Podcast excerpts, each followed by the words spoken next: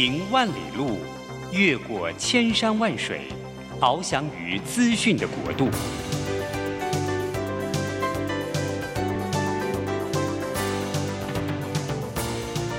以全方位的视野，飞向更高更远的目标。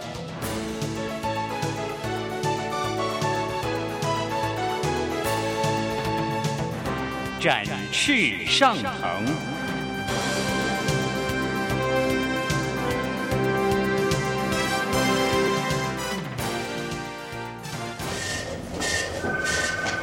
这工作不是我的专业，我之前没有做过啊。奇怪了耶，事情都已经那么多，都做不完了，老板还啰里啰嗦的交代一大堆。职场轻松学，透过职场达人的真实故事以及深入职场的剖析，在轻松对话当中解答您的工作疑虑，排除您的工作障碍。职场不能说、不敢说的，在这里一次让您轻松学。欢迎收听张敏敏制作主持的《职场轻松学》。桃园 FM 一零四点三 Go Go Radio，台北 FM 九零点九佳音广播电台，这里是佳音老联播网。亲爱的听众朋友，您好，欢迎来到我们职场轻松学，我是张敏敏。职场轻松学，我们希望这个呃，借由这个节目跟特别来宾的对话，然后呢，跟大家来分享一下现在职场上面的趋势。当然，我们也希望呢，能够让大家在职场上面有一些蛮关键的一些呃，比如说技能或者是自我学习或训练，而让你不管是职场或人生，我觉得会让你更。有一个算是不败之地吧，好让自己找到一个发挥自己价值很棒的舞台。今天讲的特别来宾啊，其实呢，呃，还有主题是我一直非常关注而且非常喜欢的主题，就是跟阅读有关。所以我要问一下听众朋友，你一年当中好好读一本书？或者更严格一点讲哈，从第一页念到最后一页，到底有几本书呢？所以每次我只要在我的课程里面，我问这个问题，然后接下来台下他的反应就是一片安静，然后那个眼神就是很有罪恶感，他就告诉我说：“老师，我没有办法做这件事。”好，可能因为这样的安静，有些人就开始要解释了。啊，老师，你知道我们真的太忙了。哎，老师，我没办法静下心来。这大概是我听到两个最常听到的答案。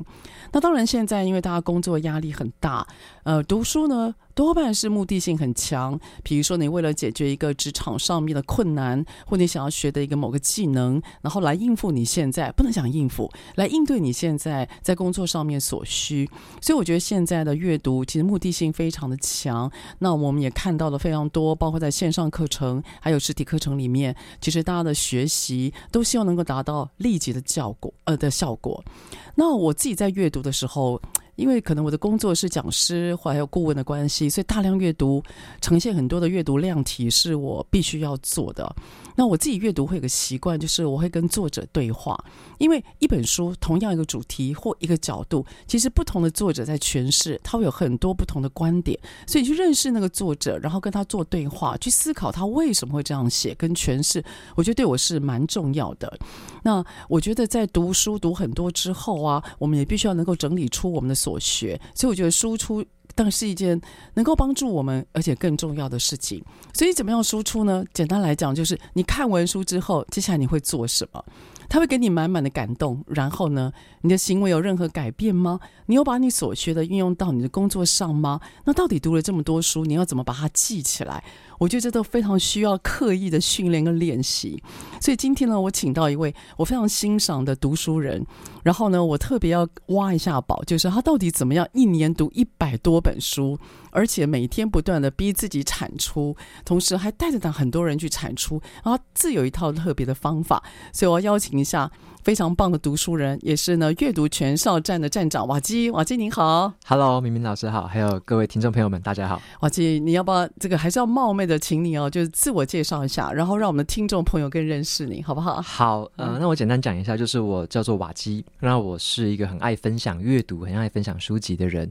那我有一个部落格叫做阅读前哨站，那么是用文章文字的形式在分享，每个礼拜分享两篇的读书心得。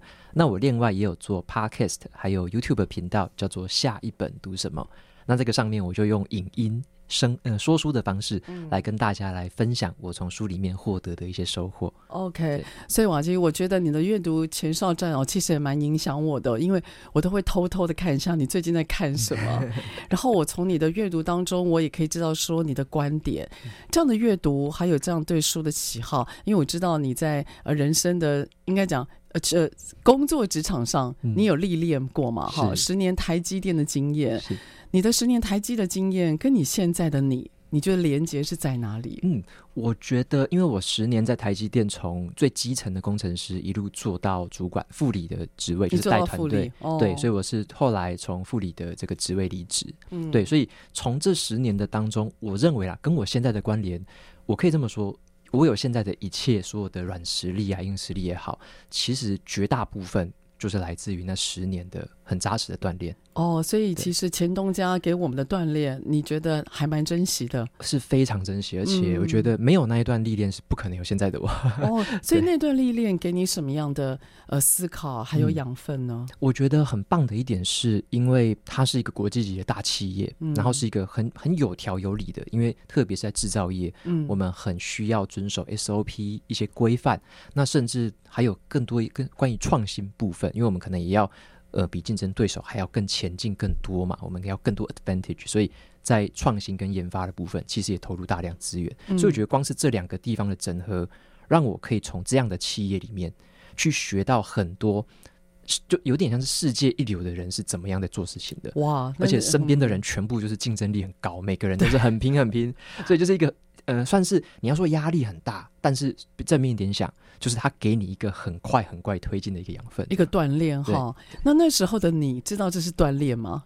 你觉得呢？嗯呃，身在福中会不知福，啊，会会觉得说哇，怎么会哇，这个压得这么紧，时间都这么赶，嗯、然后哇，专案数量这么多，好像把一个人当三个人用。是是是，所以我我觉得现在很多职场上哈，我那天我那天跟一个朋友在会谈，嗯、然后呢，我就问他说为什么中年要转业，嗯、他就说呃，因为他觉得自己学的差不多了，嗯、所以这也是你那时候十年的心情吗？就是你觉得学的差不多了吗？还是你自己有什么样的体？礼物，因为你现在的你跟十年前在台阶，你是很不一样的人生规划。嗯，哦，是是，我觉得呃，一开始我在台积当新人的时候，那时候是想说，我想要大量的快速学习，快速的培养能力，然后快速的晋升。那我一开始的目标是以职场持续爬爬阶梯的那种感觉。对，就是人家设定的或想象的那种社会期待，那个社会期待，或者是那个标准的路线怎么走，我想要把那条路走到最好最满这样子。OK，你真是个好学生。对，就是以前我的观念这样子。那后来我觉得，因为也跟我后来开始阅读其他课外书有关啦。嗯，那开始我看到了人生的各种可能性。嗯，就是我以前以为说只有在大公司工作到退休是好的人生，嗯、以前以为对，但后来我才发现，哇，原来人生有一百万种不同的方式可以活哦。所以那个那而且包含商业的一些素养，就是我后来读很多商管书哦，商管书先对是吗？然后我也对，然后我后来发现，原来赚钱有一百万种不同的方式可以赚，不一定要靠薪水了。对，哦、就是就是那只是其中一种方式。所以我发现我整合了很多很多视野打开之后，就发现哇哦。我可以做的事情有无限种，那其中有哪一个是我最独一无二、非我不可，而且我很想去做的事？哦，那你在思考那个呃，非你不可的那个关键，就是我们讲竞争优势吧？哦，独特点是像这样的思考，你大概呃算犹豫或思考多久吗？嗯，那时候一定还在工作吗？是是，哦、我觉得那个有点算是边做边练。边建立起来的观念，边揣摩。对，哦、像我一开始我，我我会分享阅读，我在下班时间分享阅读。其实我单纯的只是想说，我在工作之余可以去精进我的自己的一些实力。哦，然后呢，把这些东西分享出来。但是我的目标还是想在工作上继继续的前进。对，对，原本是这样想，很自然了。对，哦、可是边做边做，我就会发现，哎。不太一样哦，我在做的这个算是 side project，算是一个副业，嗯，嗯，好像渐渐的做出一些成效，因为我.我很认真的去对待它了，是，所以渐渐的做出成效，那我就一直去分析说，说我用商业的模式去分析说，诶、这个地方我到底有什么样的优势或特质，是我可以贡献给这个世界的。哦，我那时候一直在想这件事情，事因为我觉得我比较早遇到中年危机，哦、我有吗？我三我在三十一、三十二岁，我就开始在思考人生的意义是什么。哇，我记得你这个是。超凡的太早了，所以那时候其实是利用课余，然后有在办读书会。哦，那时候没有，我在公司，有因为公因为根本没有时间办，所以我只能斜杠的写写文章，录录那个 podcast。哦，你那时候在工作的时候就有试着录 podcast，然后分享。对，哇，那你算是你你斜杠的做，对你很斜杠的做以外，就你一个人在经营这个吗？没有人陪你？没有。哦，我我觉得那时候很好玩。那是一个什么样理念呢、啊？你一个人在做，事实上你副理，你是领导，你是管理职，那蛮累的哎。是的，哦，就是在工作上要管理很多人。对啊，那个其实很超烦。对上沟通，然后就是你的负责责任是比一般工程师还要重的，对，还要多。但是我觉得那个是在我下班之后，我觉得是另外一种种的心态的转换。等于说我，我我如果说一直让我的大脑都在思考工作的事情，其实会炸掉，因为觉得很痛苦啊，很痛苦，那压力很大，然后很很急，时间很赶。那我就觉得，哎，下班有另外一个时间，我透过阅读去思考一些可能更大的人生方向，或者说，哎，更比较软性的议题。那我觉得这样子好像让我有一种心态上的切换。你你等于有个转换，是，所以那个也可以说一开始是为自己而读，对，都是为自己而读。哦，真的挺好的。我觉得我阅读上面，我最大的启蒙是在国中的时候，嗯、我那时候读到了那个大陆那边的文学作品。然后我没有想到他的文字那么洗练，嗯、所以那个文字跟文词的优美，我就有影响到我。嗯，呃，后来当我我其实呃我的大学念的是大传系.所以我们必须要有新闻记者的训练。那那时候在落笔的时候，我很自然而然就会想到那些文字。我喜欢魔幻呃魔幻文学，嗯，所以我一开始的启蒙是魔幻文学，是充满那个幻想的世界。而那个幻想文字所带来的幻想世界，我认为对我现在的沟通口语表达是很大的助力。嗯，所以我真的觉得那个阅读是我人生里面一个很重要的 DNA。那你用这个来转换你自己，哦，我觉得真的非常棒。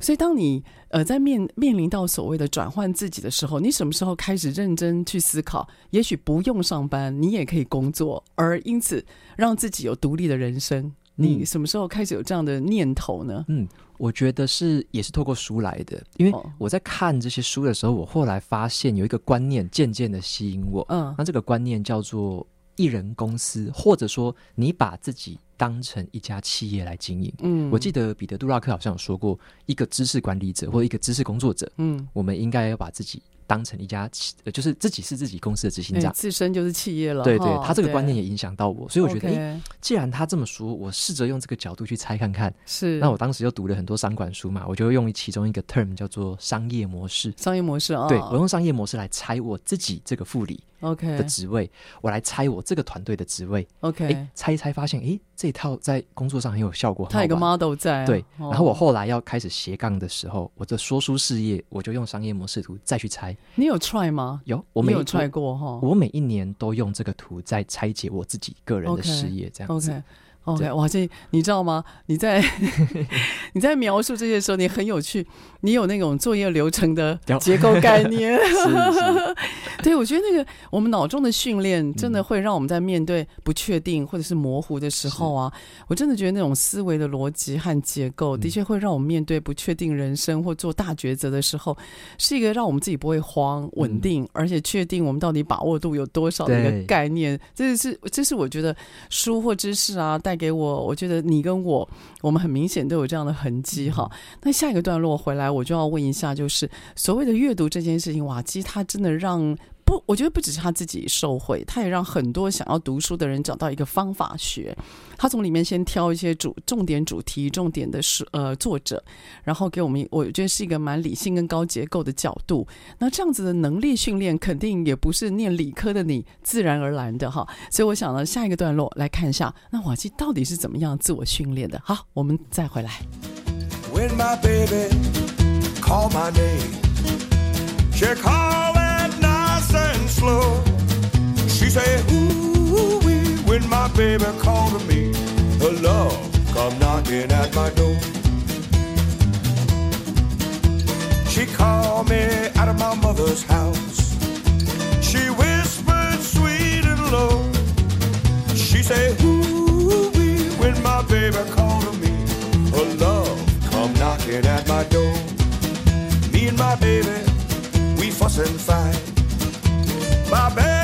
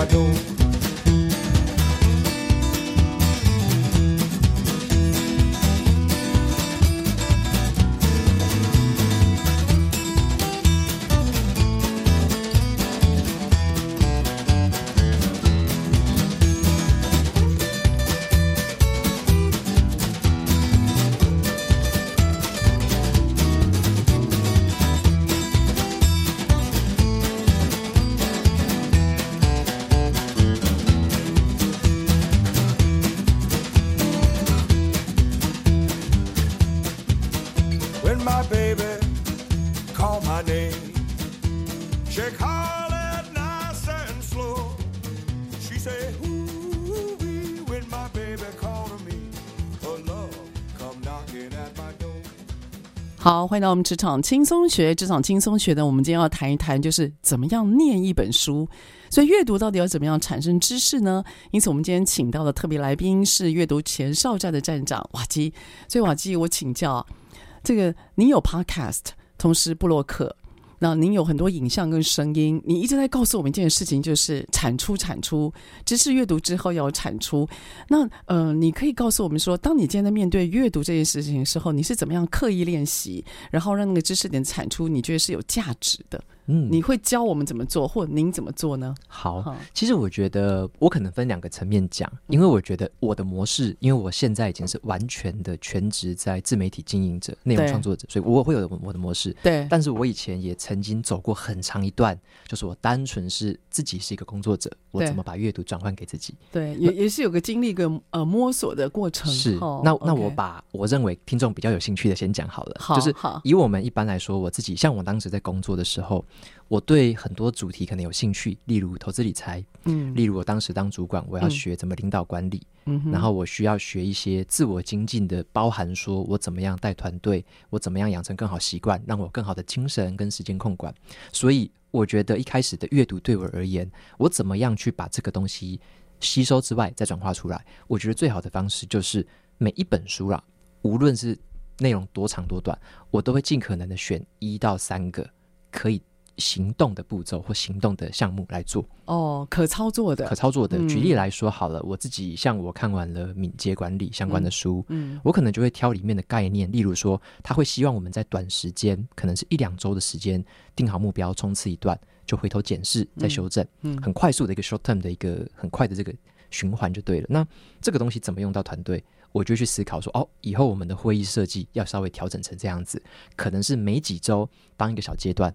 快速的决策再去修正，决策再去修正。嗯，所以我觉得我那时候在看很多书的时候，我就会希望说，最少最少都要一个，一本书可以改变我的一个做事方式，或改变我的一个想法，或改变我的任何一个。SOP 的流程，嗯，这本书对我来说就是智慧票价，就有个价值性了哈。对，OK，对，所以我那时候会挑选出书本里面我认为最可行的那一到三个，嗯，行动指南，嗯，然后真的去用，真的去做。OK，对，所以那时候应该大部分是用在你那时候是工作的状态，对吗？对，工作上的状态。Oh, OK，算是初接触，然后从里面书的里面得到一些行动的力量。对，哦，OK，挺好的。那后来呢？我想会从比较操作面，接下来进到比较。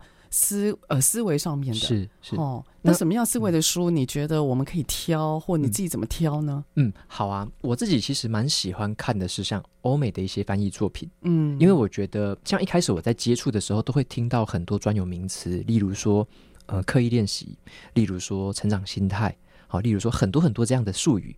可是我可能只是乍听之下，可能听大家在讲，可是我不知道他到底他的 insight，他的洞见到底是什么。对，所以我会挑那样的书的原本的文献来源，我去看那本书。那我去看那一本书里面原本的那个来源的作者，他是很权威的一个，可能是学者啊，可能是专家，可能是企业主。我看他本人是怎么样讲的，怎么样去说这件事。所以我蛮喜欢去找这些 term 的源头来看。那我就说，从这些源头，我觉得对我自己的思考是比较有帮助的。嗯，因为我知道了核心原理之后，我再去想另外一个是说，我怎么样应用它，我怎么样用它来改变我的思考方式。OK，对。所以瓦基，我澄清一下，你的意思是你会去看原文书吗？呃，不是原文书，是指例如说翻译书籍好了，翻译书就是这本书被翻成繁体中文之后，对，他那一本著作是什么？OK，你会去找那个作者，至少是他呃他的著作，对，纵然有翻译也没关系。是哦，OK，所以你会澄清源头就对了。是的，我很你不会看哦，你不会看别人说应哦借用那个，比如借用刻意练习这个词而去衍生他他的另外一个主题，你会找到原作者他的作品就对了。对，我更喜欢这样。哦，OK，这个我其实非常赞成哦。像我最近在阅读那个。就是有关于所谓的心理上的安全感，嗯，心理上安全感啊，我我还蛮推荐，就是可以要先看作者的前就是自述。就是那个自序是在说明他为什么写这本书，然后我才赫然知道，原来这个作者他的指导教授是正面心理学的大师，正向心理学的大师 Seligman 啊，是对。那 Seligman 他在谈正向心理学，我就比较知道说，哦，为什么这个作者他会去谈心理安全感？那为什么会谈有关跟学习有关的？那我就会赫然有些片段的记忆或者是知识点，他就可以连起来。对，所以我就去找到这个作者的源头，还有那个概念。其实真的很重要哈，请问要找源头是你工作的习惯吗？我觉得那个是后来 也也也不算是工作的习惯，我觉得是你研究所培养出来的习惯呢。我觉得对，是一个我自己个人思考的一个习惯，就是说，哦、因为我发现很多事情，如果我是听片面的一些应用或个案的话，嗯，嗯那样会沦为好像只是复制贴上别人的。生活经验或别人的工作经验是，是，但是我觉得我更喜欢的是去看那个最底层的原则或最底层的精神是什么。嗯、因为当我很了解底层的原则跟精神的时候，我可以克制化变成我自己个人的应用，它更贴切于我的需求。所以我觉得你会拥有一种转换的能力，是对不对？因为我们知道那个源头。对，好、哦，这点我也要非常呼应哦。因为我觉得，呃，尤其要翻译，我有个习惯，我一定要知道它的原文是什么。嗯。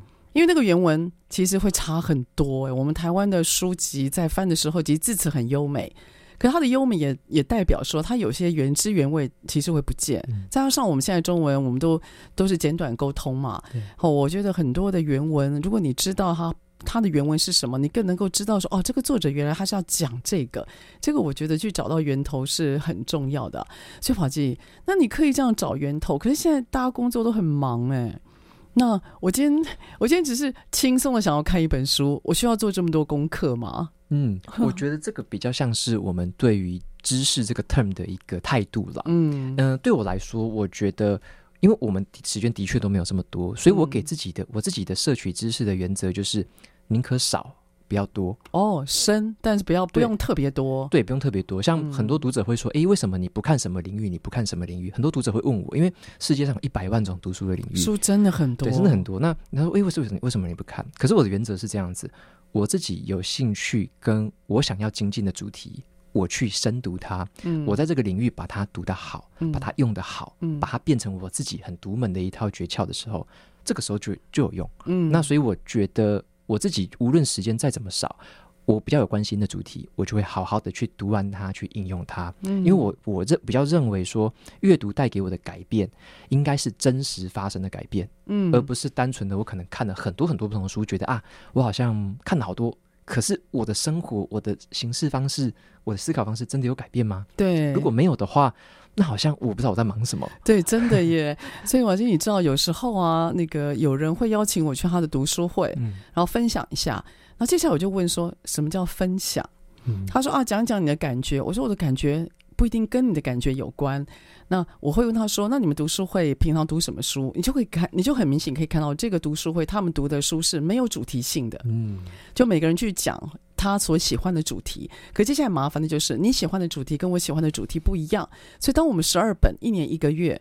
呃，一年十二个月，然后每个月挑出一个主题，每个人都出自己喜欢的书来分享的时候，我认为它就是浅尝即止。嗯，我认为一本书或一个主题，你要深入它，甚至我不知道您会不会，也许待会给我们建议，我是会跟着作者，跟着他的书读的。嗯，因为我可以看到他的变化。哎，我觉得那个还蛮有趣的。你会跟作者或跟主题吗？会，就是我觉得这很好玩。就是说，像我在读了这么多种书之后，我就心里面就会知道说哪几个作者他的著作我想要看以前的，或者说他未来出的我一定也要看。OK，就是心里面会有好几个、好几个这样的 role model 在。OK，那你讲的欧美还有主题，你自己在脑海或你有没有特别喜欢的主题或者是作者？你会特别去看 follow 他的作品呢？你自己有没有喜欢哪些主题？嗯嗯，我自己其实我自己喜欢的主题包含了那种个人的成长、自我成长的成长的、嗯，因为我觉得是我们把自己照顾好、跟自己精进是很重要的第一件事。嗯，嗯，那这是第一个。那还有一种是比较像商业的，嗯，就是例如说戏骨的新创或戏骨的他们的商业的运作模式，嗯，这个商业模式我自己很有兴趣。商业模式，对。那还有另外一种是跟我自己自媒体相关的，就是创作者。或者说，artist 艺术家，其实、嗯、其实那个界限有点暧昧模糊，就创作者啊、艺术家之类的。OK，这样子的一个领域也是我很感兴趣，所以大概这是三个主要的。这三个主题哈，OK，你会看文学作品吗？我看你你比较少，但有、嗯对不对？还是有，还是会有哈。对，文学作品，文学作品，我觉得我是小说类的。小说类的，或者说有一些像哲学类的哦，哲学类的，对对对，像哦例如说《沉思录》啊，例如说有一些什么斯多葛哲学啊，或者说一些禅禅方面的，对，是就是那种比较哲学、比较思想上的，会改变我的，也是蛮偏的。对对对，我还是会看那种，对对对。OK，所以在有在有关书啊，我觉得您是一个大量的热热爱者，我觉得你从里面得到力量。那你从书里面呢，我觉得你好像也想要把这股你所得到的感动。你也要输出，可是，一开始并不是，并不是像呃卡片笔记，嗯，或也一开始也不是实体，对吗？嗯，这你一开始的输出是用声音吗？我一开始其实我都用文字，不用文字，因为我觉得是这样。我当时在台积电还在正职工作，在台积电的时候，嗯、我那时候有点像斜杠嘛，我下班假日的时候做这件事。嗯，那当时对我来说最好执行的方式就是写写字，写字，而且我当时也不敢露脸。我 我当然也更不敢露声音，所以我根本不想让人家知道我是谁，所以我就用文字的方式先去记录下来，先去分享出来，比较间接一点哈。对这个是最可行的模式嘛。没错，哦，所以先从文字输出哈。对，所以瓦基这个名字就是那时候出来的吗？对，呃，其实这个是我小时候啦，小时候我打电动都有这个名字。哦，那后来当然想说，哎，如果要取一个匿名，那要不要用一个以前就习惯的名字？哦，真的，对我那时候其实我担任讲师哈，是就也是因为我在。在，我之前在莱雅集团，嗯，我呃想在外面上课，因此我的我的呃名字也是笔名，嗯，所以张敏敏不是我的本名，嗯，也是因为怕公司就是怕公司造成给他们困扰，对，然后我也想在外面真的试一下身手哈，所以张敏敏这个名字是我女儿的乳名。哇！哎，我第一个女儿的乳名，因为我觉得她可以带给我好运，还有也许不一样的人生哦，真的也很有趣。嗯、好，下一个段落啊，我要跟大家分享，就是我为什么这时候会请瓦吉过来，是因为他最近在推一个有关于卡片盒的笔记，然后他似乎有一个。可以让我们今天不断知识有 input，还可以有知识有 output。那我认为这对于不管说你现在工作上面，你希望大量阅读而有产出，或者是你在学校进修里面，你希望能够面对你大量的 paper 而有所的撰写，我觉得都是一个蛮重要的一个算刻可以刻意练习的 model。那下一段落呢，我们就请瓦基亲自来跟我们聊一聊。好，我们再回来。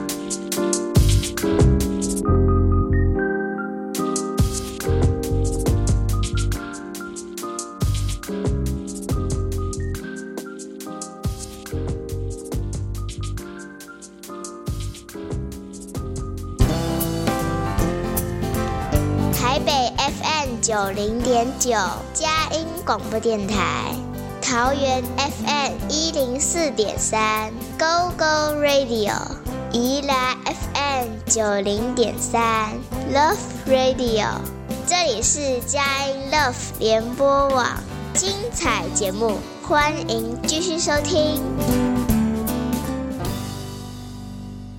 好，欢迎到我们职场轻松学。职场轻松学在每个礼拜三早上八点到九点播出。在车上的朋友呢，您可以定频您的收音机。呃，我们的频道呢是桃园 FM 一零四点三 Go Go Radio，台北是 FM 九零点九佳音广播电台。那我们的节目呢，您都可以在，比如说呢，Apple Solo。您都可以的随选随听，或者是您用手机、电脑，然后您打关键字“职场轻松学”，哎，您可以根据主题看看，你可以挑选一下。那不管说您在交通时间或睡前的时候呢，可以听听我们的节目，哎，有些知识点，我觉得可以让你的生命充满力量哦。好，今天这股力量呢是来自于知识，所以我要邀请一位这个知识产出的也算是爱好者哈，是我们的阅读前哨站的站长瓦基。瓦基，这个最近你有在推广有关于所谓的卡片和笔记。那你这个卡片和笔记跟你的所谓的呃实战实战课的关联到底在哪里？就是我们到底要怎么样可以透过你所建议的方法，然后让我们从阅读里面呃不但有记忆点，而且它还有所谓产出实用的一些结果出来呢？嗯，嘿，OK。我简单跟大家介绍卡片和笔记这个 term 好了，嗯、因为大家可能第一次听过的，简单介绍一下。嗯嗯，这个方法是就是那时候来自于德国的学术圈啦。嗯、那那个时候有一个学者，他一辈子当中他写了七十多本的书，社会学的学者，他写七十多本书，四百多篇的论文，是一个在德国学术圈是一个很算是。几乎几乎是家喻户晓人物啊，就是说产出量非常大，非常可怕。各位，你可能不知道，那个的产一般学者大概三年到五年产出一篇 paper，嗯，所以他这个算是海量海量的，所以而且他的那些著作就是蛮有影响力的，就是不是说随便写的东西，所以他是一个很有产出量的一个学者。那他用的这套方法。对于知识的这方法就叫做卡片和笔记法，嗯、那也是大概在前两三年在欧美开始流行，嗯、因为被翻译成了英文，然后欧美大很多人都知道了。那后来又传来台湾，对，那在台湾也是兴起一股热潮，对对，对，所以有一本书叫做《卡片和笔记》，对，这个书就是这个名字，对，很直白，是的，是的。好像二零二二年的时候，你把它列为你最喜欢的十本书之一，对，就是年度最爱的。对，那你为什么列为最爱？嗯。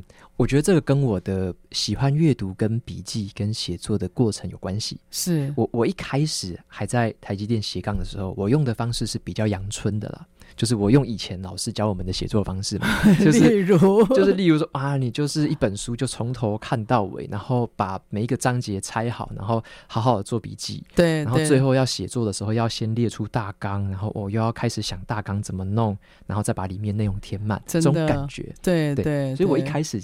的前大概一百本书吧的书评或者是心得，都是用这个方式写。OK，写到后来就觉得好苦哦，我好像 我到底是在做，我到底是在做学术研究，还是我在干嘛的这样？哦，OK，哇，那那样子大量的抄写整理，其实是蛮累的苦工哎，很苦工的事。对，那我后来就觉得，好像我渐渐的有一个 burn out，就是有点疲乏的感觉。嗯，然后觉得说我这样的一个知识的流程是不是 something wrong？有没有出什么问题？是对，所以我就在反省。然后我就因为我自己。很喜欢看怎么做笔记，嗯、怎么阅读哦，尤其它又是一个可以实用的，对，对不对？就引起你兴趣了。对，它就马上引起我兴趣，因为我蛮喜欢看英文的资讯嘛，所以我就看到了这个 term，嗯、刚好又被翻译成台湾的这个中文书，太好了，我觉得哇，太好了，这个时间真的太好了，所以我就先开始看了大量的这个方法的资讯。OK，结果我看完之后发现，哎，这是我要的。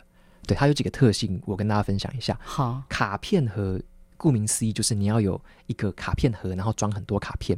所以要准备一个卡，它是要有一个卡片的盒子哦。它这个是在还没有电脑的年代哦。OK，这这个教授是在还没有电脑的年代哦。OK，就产出了这么大量的这这个产出了哦。，OK，OK，好，我们现在先想象一下，现在对，我们先想象一下，好，他怎么做呢？他他自己有好几，他有书墙嘛，然后也会有那个卡片的柜子。OK，它就等于说每一个卡片的柜子盒子里面，它就装了很多很多张的小卡片。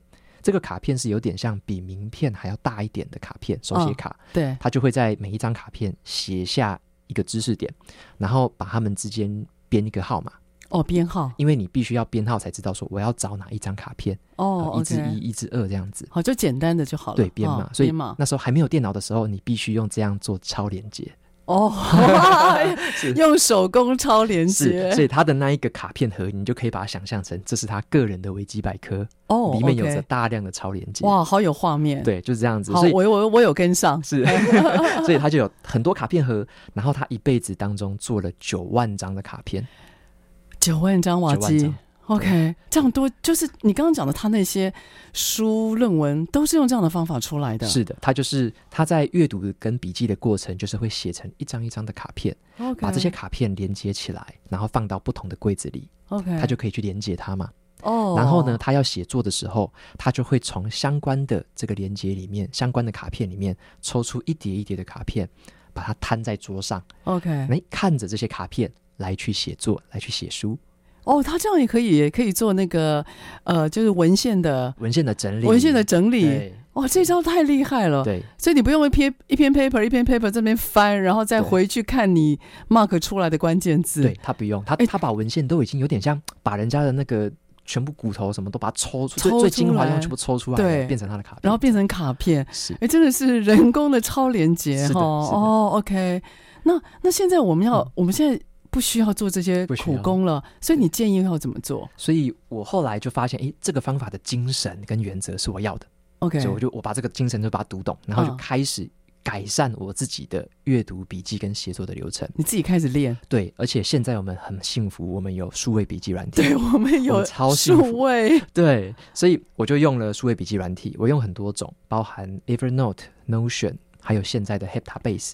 哦我现在已经定居在 Heptabase。哦，你觉得那个是最好用？对，现在我最好用才正想问你啊，因为我觉得要选一个以后要依赖终身的。是是，因为因为我自己用过超多种笔记软体，那我自己后来综合优缺点分析什么的，后来我就决定转到 Heptabase。OK，太感谢了。对对对，所以你找到了一个你觉得上手的、上手非常好用的工具。OK OK，那这个方法让我变得不一样了，我对知识就变成说，我不再是用一个很复杂、难以厘清的状态去看知识，所以你负担也减少了，负担减少。我一直想的就是，哎、我怎么从某个段落或某个章节，我可不可以摘纳出来一条卡片？嗯这个卡片是一个可能是一个知识点，对好，例如说明明老师常常提到的一个关键字叫做领先指标。哦，或者落后指标 谢谢。对，像举例来说，这个东西我原本是在商业的领域看到的，对怎么经营一个企业嘛？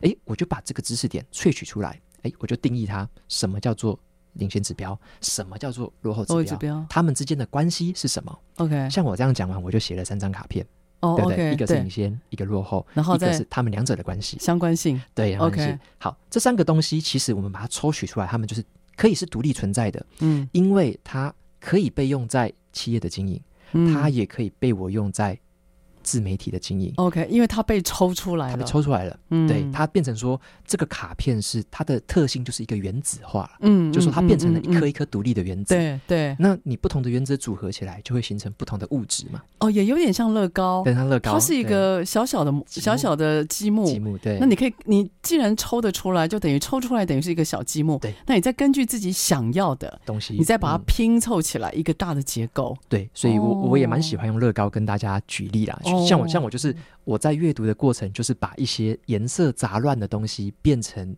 颜色具体的积木，哦，了解这个过程，那这就是一个一个的档案或者是一个一个卡片。哦，我又有画面了。是所以你这样抽离出来，你用了用你用了一些软体，然后接下来我们要怎么做呢？好，那接下来像我就会在软体里面，我们就可以建立一个一个小档案，就很像是一个一个小卡片，嗯，所以这个档案之间就可以彼此的连接。对，例如说，我可能会有一个一个索引，就像很像书本的大纲。对对对我在这个，大纲里面，我就会去列说，诶，这边有所谓的领先指标、落后指标，他们之间的关系是什么？那我可能接下来会进一步的想，自媒体的领先指标是什么？哦，连在一起，，或者说我个人养成运动习惯的领先指指标标是什么么？？对，因为像我们哦谈减重，减重的数字是落后指标嘛？对对对你做了什么减重的之前的运动？对，那个是蛮要送的，对，就会变哦 OK，就会变前进指对标。，所以光是我们把这个概念抽出来变成积木的时候，对我以后要思考很多事情。如果是要去衡量指标的时候，我们都说那个目标要设定要有目标那个数字嘛。对，当我们在想说这个数字的时候，我们都要去逆推一下它的领先指标到底是什么。哦，所以用这个观念就可以套用到很套多以用后的你要的积木作品上，就可以套用进去。这样。然后不断的套用，不断的被运用，而且是依照你想要的主题，你可以不断的去让它发挥它该有的那个原子的效果，对。对不对？哈，对，哇，很棒。因此，瓦基，你是不是后来有开实体课、嗯呃，我后来是变成线上课程的线上课程？对。哦，就有点像是呃，当时这个两年多前啦，卡片和笔记这个方法在台湾蛮被盛传的，或者说大家都在聊这个东西。嗯嗯可是我发现大家会比较停在知道它的好处而已对，，对，就知道说哦，这个 term 很很 sexy 很性感，对大家说哦，大家都在谈 说哦，这方法很好很好，每个人都在说很好，然后就说最基本的该怎么样怎么样。对可是很重要的是一点是，大家有没有用这个东西，用这个方法去产生它具体的成果？对，就是成果还是最重要的，对，成果很重要。哦就是你会方法，这是一个事情，嗯可是你有没有用它来改变你，产出成果？而且 how to 怎么做？对，how to do 其实是最难的对，非常难的。所以我在过去就这两年多来，我一直被大量的问相关的问题，嗯，就是诶，我们都看了这个书，都知道这个观念，可是为什么瓦基你可以把它用出来，或你怎么用的？对你会不会教我？你会示范？对，所以我觉得这也是我的使命。我当时就在想，如果我不开这个课程，台湾没有人会开。哦，所以所以我觉得这个使命是我必须做的，是非我不可的事情。我懂，我 我了解那种感觉。所以我就做了一个呃五个小时的录影正课的画面，哦、加上五个小时的荧幕录影的示范画面。哦，等于说先是然后有示范。对，我又讲理论，理论里面包含范例。对，然后呢，用荧幕示范的方式教大家怎么操作那一些软体。你示范实操，实操，对，完全实操。对，OK，对。所以这也现在也等于是你现在在力推这个嘛，哈，是，就是这个课程。Okay, 所以下一个段落，我想就是让瓦基跟我们大家介绍一下有关于这个卡片和笔记啊，它到底。在实操上面，也许还可以给我们更多的撇步以外，然后还有一个我我自己的好奇，就是我觉得瓦基他在阅读和知识上面，真的给至少给我蛮多的能量和一个方向，我觉得蛮好的。至少我我我自己在做捷运的时候，我会观察一件事情，就是有没有人会在捷运里面看书。我觉得你刚刚用了一个词来形容你的卡片笔记书，就是 sexy。嗯。我觉得在监狱里面看书真的超 sexy 的。他如果不看手机，我觉得哇，那个画面好漂亮。我认为台湾需要有一股读书的力量，不要只是划手机而已，那个蛮重要。我也喜欢放空，可是我觉得读书如果能够进入到我们的生命，而且没有负担那么大，然后我们又发现它可以备用，真的很棒。好，我们下一个段落再回来。I swear that I would if I could, but you know that I can't. Cause this situation we're facing is out of my hands. I would swim, I would drive, I would run, I would fly just to be by your side. But I'm stuck here tonight, so baby, I'll wait. You know that I'll wait for you forever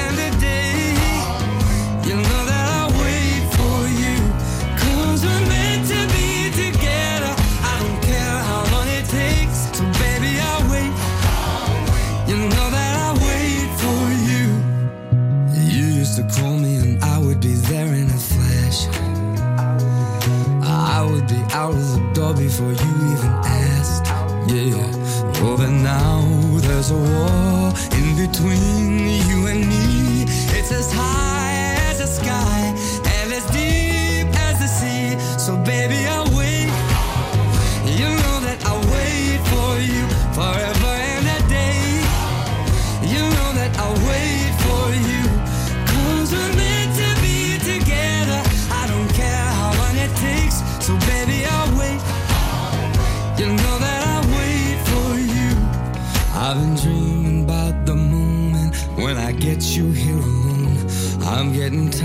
trying to hold you through the phone. So, baby, I'll wait.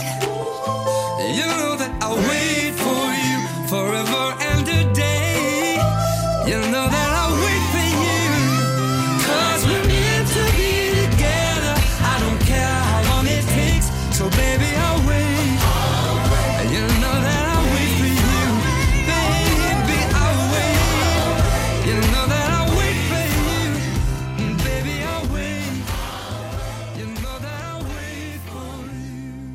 好，欢迎到我们职场轻松学。职场轻松学呢，今天要谈一谈，不是听的，是读的。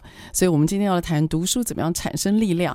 那邀请一位我自己非常欣赏的读书人，也是阅读前哨站的站长瓦基，他特别呢从新竹开车到台北的录音间来，跟我们聊一聊读书的力量。他自己现在也在力推一些如何去读一本书，How to do，然后让它真的产生结果，也让大家知道说，其实从文字里面你是可以得到很多运用的。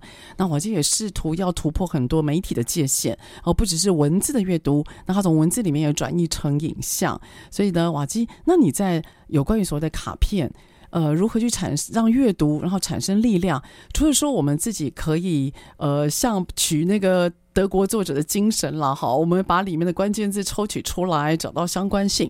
那如果我们自己想要实用这个的话，你认为我们可以怎么样做出第一步呢？或你有没有什么方法学告诉我们可以有个起手式？嗯，OK。我我觉得是这样子的，像我自己在读每一本书之前，嗯，一呃，我我指的是比较可能是工具或者是使用导向的书。嗯、我在读这本书之前呢，我会先想一件事是：是我为什么要看它？我非看它不可吗？嗯嗯。好，那这个问题是因为当我知道说我看这本书的目的可能是什么的时候，就是我可能要解决什么问题的时候，对，我才会带着这个问题意识去找这本书里面可能可以被解决这个问题的东西。OK，先有一个有意识的寻找，对，有意识的去寻找。对，对，对，所以我在看书的时候，包含我以前，我不太会说从头到尾一字不漏的把整本书看完。嗯嗯，比较不会这样子。OK，我比较知道说哪些地方可能是我要的重点，嗯、哪些地方是、嗯、可能跟我没那么相关，或者说我已经很熟的，我就跳过。嗯，所以我觉得这个是我在读书的节奏上的分配了。嗯，那我可能举个例子好了，举例来说，像我之前在读一些关于写作的书好了，因为、嗯、因为我可能要训练文笔啊，训练我的写作的方法，对，所以我也看了很大量的写作书。可是我看我就不会从头到尾看，而是我去思考说，那个时候我在写作的时候，是因为缺乏灵感呢，所以我就找说怎么样可以激发灵感的一些环、oh, 元素，对，或者是我在写的时候，我发现，哎，是不是我的写作框架还不够好，嗯、或者说有没有其他框架可以参考？所以我就会看那些书的时候，我就会特别去找他们的框架是什么。哦、oh,，OK，所以等于把那些元素抽取出来，做成我自己的小笔记。嗯，等于说，哎，这本书它的框架是长这个样子，我把它写下来。嗯另外一本书，它的框架是这样，我就把它写下来。那我就以后我要写文章的时候，我就真的去用我所截取出来的那些框架去写下一篇文章。嗯，所以我可以这么说，我的每一篇部落格文章其实都在在做实验。就是在做一些调整，你就在看自己能够用到什么程度，对吗？对，就各种不同方。Oh. 其实我过去各种方法大概都试过，就各种写作文体或各种的结构大概都试过。OK，那到现在是趋近于比较成熟一点的阶段，嗯，但是还是有在调整，因为我现在又要开始弄可能影音、短影音之类的，oh. 所以另外一个挑战。对，它那个世界很不一样，不一样，真的。嗯，嗯，OK。所以瓦基，如果呃，所以你建议说我们要有一个有意识的去寻找主题，对，对吗？对。那像如果说我今天。你可以允许我们无意识的去阅读吗？嗯，你觉得这样子卡片和笔记它会有效果吗？哦，这个是 OK 的。举例来说好了，我自己也蛮喜欢看自传类型的作品，嗯，或者是小说类型，嗯，对，还有一些之前有提到可能是哲学方面的，嗯，这些东西其实我在看的时候，我没有什么预设立场，嗯，就是诶，我单纯就是想要认识这一个人物，因为可能我对他很有兴趣。对，例如说管理思想家韩蒂之类的，嗯，诶，我对他很有兴趣，我就想要了解他的思想是什么，那我就不要带立场，我就去看，就去吸收。OK，读的过程，他就会有一些故事或者是一些启发，嗯，让我感到哇，好有共鸣，这个东西我要记录下来。哦，或者说他改变了我的想法，我要把这个转折的地方记录下来。OK，所以这个我就带无意识的。OK，可是我会去留意哪一些地方让我意外。哪些地方让我觉得哇，思想上受到冲击？这样子。那我记，我如果要记录的话，你觉得我要记在哪里？我需要，嗯、我需要有一台电脑或者是 notebook，、嗯、然后我要记在电脑上吗？嗯、还是你会建议我们用纸本？OK，我的方法是这样子，因为我自己会看纸本书跟电子书，嗯，但是这两种书呢，我在看的时候都是先标注重点而已。先标注重点，例如说纸本，我就是看过一遍，可能我就会贴个像 Three M 的那个标签纸，对就，mark 一下，对，mark 一下。所以我一本书可能会瞄 mark 二三十个的标签。电子书也一样，我看到哪个段落有兴趣，就用电子书的标注重点，对，把它标下来。对，所以我比较喜欢的阅读方式是，我先很顺畅的、开放的去。阅读完一本书，嗯，在过程只是先标注下来那些地方而已。对，我在过程中我不会去特别写东西或特别记东西。OK，对，所以我在做完这件事情之后，诶，读完了，心满意足，我会再花另外一个时间回头过来打开我的电脑，或者说拿出一张白纸开始去写。写什么呢？我会去重新的翻那一些标注的重点，等于我来读第二次。哦，你会再读一次？对，再读那一些重点的地方。嗯，边读就边做笔记。哦，所以第二次是更有效率的。哦，了解。对，所以你会先大概的略读，对，接下来你会再做重点的有意识的整理。第二次的，第二次哈，对对，对。哇，哎，你真的是一个很，你在做，你在做一个工，就让自己的阅读本身是有架构的，然后你也在找到那个结果。对，而且这个二次阅读是很有帮助的，因为在你第一次读的时候，可能有一些观念还很模糊，还不具体。嗯，可是在我第二次读，而且我会要求要求我自己做笔记，是用我自己瓦基的话，把这个重点重新的阐述一次。哦，而且要加上我的想法，或者是加上我的个人经验。OK，对，当这个过程就等于说你已经在。二次的转化这些知识，变成自己的东西。对对，其实那个转化啊，我觉得蛮重要。就是我有时候在课堂里面会讲，那叫 rephrase。我们很怕在阅读的时候你在 repeat。对，其实 repeat 是没有用，你只是把他的话精简，拿个一两句再讲一次。可是你要 rephrase，就是你要自行再成一个句子或成一个重点，那个才会变成你消化之后的东西。可是我觉得现在的人在 rephrase 的功，就是做工上面，我觉得是有点，他觉得大概很有压力吧。嗯、我觉得 rephrase 如果能够做到的话。你你的阅读绝对也会只是做一个这样的事情，把它整理出来，然后再搭配呃，可能瓦基你提到那些卡片怎么样整理，我觉得那个会力量就很大哈。那我想最后啊，瓦基我要请问一下，就是我我我我有一个好奇的问题了哈。嗯、我觉得你推这些阅读产生的这些能量，真的跟我们台湾不管是社会上的人士或教育，其实都蛮有关的哈。哎，如果我那个。我现在任命你做教育部部长，好 你的任务就是要提升我们全民的阅读素质。是，你会想要做哪些事？嗯，我觉得这个问题 是蛮大的一个问题。不过，不过我自己的切入角度是这样，我用我也是我自己很深刻的体会跟大家讲，就是我以前很排斥阅读，我三十岁前很排斥阅读，真的吗？很排斥，为什么？因为我为什么排斥呢？因为我觉得。嗯，可能父母都叫我们说，哎，读书很好。你读太多了，你就累了。也也不是，就是像我可能就考试完，就是研究所之后，哦、就从来就是没在看书。我懂，我懂。对，但是我觉得为什么会有这样子一个旧的观念，是因为我觉得，例如说父母可能叫我们要阅读，嗯，可是你真正看到他们认真在看，或者说他们透过阅读。有改变什么吗？你看不到这个东西，问号多，问号超多。你说为你都没有这么喜欢的，为什么你要叫我阅读？他他切他他切切切啊！对对对，所以想说，哎，这样还不能说服我。所以我后来。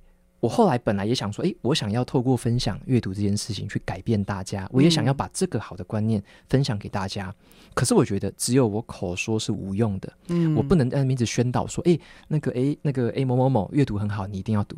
我这样讲是没用的。Selling 这个好像没有用哈。对，所以我后来有一个观念，也是从书中看到的，就是你要 lead by change。嗯，就是你自己要先变化，你要有这个改变，你让人家看到你以身作则的改变，嗯，你用行为去影响别人，非常赞成。是，所以我后来我深信这个观念，嗯，那我也觉得这个观念真正去影响了我在经营自媒体这件事情上，嗯，我等于是其实我在做的呃比较虚幻一点的 term 叫做推广阅读的美好，嗯哼哼，可是比较具体的 term 是什么？落实这些阅读的东西在瓦基的生命上。嗯，让大家看到这些改变，对，我们是有看到的，它的不一样的。对，OK。所以为什么我会蛮喜欢这样的一个观念，也是因为很多的读者跟听众给我的回馈，嗯，他们说，哎，真的耶，以前我不认为阅读这么有趣，或者阅读可以干嘛，嗯，可是我看到瓦基你的故事，我看到你这个一路上的心路历程，你经过的挣扎，你经过的改变，嗯，我看到这个深深影响我，所以我也开始。爱上阅读，哇，这真的，我光听到这个就觉得很感动啊！多一个阅读人，我觉得是社会很不一样的力量，你会产生很多，想象那个水花掉下去。产生出来的涟漪，啊，涟漪真的是。所以有时候像呃，我自己很喜欢去实体书局嘛，那当然会去成品。嗯，我有时候在成品看到有些年轻人他坐在地上翻书啊，嗯、我都有一种感动。我觉得如果说我有个摄影镜头，把那个瞬间的画面给摘下来，那是一个非常美好的画面。嗯、然后在那种书香气息里面，而且我喜欢书翻的时候，书有个味道，是你知道书有个那个。我不知道那是什么味道，就是书有个味道在，那那个书的味道再加上那个画面，我觉得那是人类世界里面最大的美好。嗯、哦，所以如果未来有机会改变我们的教育环境的话，你要以身作则，嗯、让大家知道一下哈。嗯、而且我自己在经营自媒体这段过程中，我才发现说，我要影响一个人，嗯、其实。嗯，我们不能只透过禁止某些事情，例如说，我们可能传统的会觉得，现在是不是短影音很盛行，嗯、对不对？甚至是那种对啊，很多人鼓励啊，对摘录的啊，或者说影片的方式很盛行。可是这些东西你不能说，哎，我禁止它，哎，拜托学生都不要看这些，你要来看书，对，啊、对，这招绝对行不通。你用禁止的方式绝对不会有进步。嗯、所以我自己感受到的是。我们与其去禁止它，倒不如我们要想怎么去适应它，adapt。嗯，我们怎么样让我们以前的教育体系，或者说让我们要传达的这些关于阅读的这个理念、好处，能够透过这样子不同的媒介，不同的多媒体形式去影响到可能是下一代的年轻人。嗯，所以我觉得，例如说，哎，那个阅读的推广能不能用短影音去推广？哦、能不能用不同的形式去推广？顺势而为嘛？顺势而为，因为这个东西它对人的吸引力是前所未有的，一定是有的哈。对，前所未有的，那个是科技的演变，对，包含现在大家喜欢看 App、滑 App 啊，看短影音之类的。大家已经养成这个习惯，对，你不可能逆势的叫大家说，哎，拜托移除这个习惯，不成，对。所以你你怎么样顺势而为，其实是我们自己的做事的方法可能要调整。嗯，我们要怎么样？例如说，我觉得我自己在看待教育啊，就是我觉得有一个娱乐性是第一，嗯，你有娱乐性吸引他，吸引他进来，他会有第二个叫做 engagement，你会让他产生互动，嗯、他会想要互动，想要参与。对，第三个是你 education，对，你再用有。权威的一些，或者是有佐证的一些资讯给他，嗯，给他，他这样的一路下来，才会很符合我们人类自然的心理学嘛。对，我从这个一路上下来，诶，我最后 buy in，我买单这样子的一个知识点之类的。嗯，所以我自己在做，无论我自己的内容，其实我就是用这个方式去思考。哦，OK，所以他他有一个他有个步骤，有个节奏感在。对。所以你会知道说，反正你知道最后你要去哪里嘛，对，那你就顺势而为，跟着大家所喜欢的，对，不要去让他去硬是让他去接触一些连就是他觉得很为难的事情哦，抗拒的事情，真的，这个如果您是爸爸妈妈，我觉得也可以想想小孩现在的阅读跟教育哦，嗯、有时候禁止是没有用啊，你不可以怎么样，还、嗯、是我们都走过来，那个不可以会造成更大的反抗，好、哦，所以今天真的很开心，那个呃瓦基来到我们现场哦。这个我我非常能够从他的那个圣经上说，我们相爱，不要只是在言语和。